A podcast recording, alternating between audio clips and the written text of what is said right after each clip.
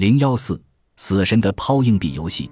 实际上，思考您退休后活到不同年龄的方式之一，是好比与死神玩抛硬币游戏。如果出现反面，对应的数字落在平均值的左边；如果出现正面，对应的数字落在平均值的右边。我们不能过分强调预期余寿的随机性，还是要看现有数据。未来医学突破、科学成就及很多未知因素都会增加这种不确定性。为何如此？举一个例子，最近的研究似乎表明，地中海式饮食模式——多吃蔬菜、水果、全谷物和橄榄油，与染色体终端的保护性结构的长度存在联系，而这个长度与长寿正相关。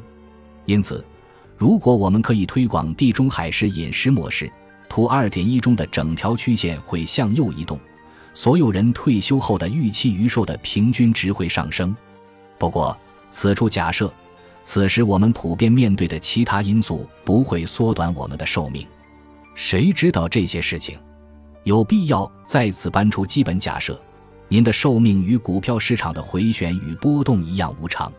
即使可以基于您的家族史、健康状况与生活习惯、性别等因素预测您的寿命，现实是您正在下一个高风险的赌注。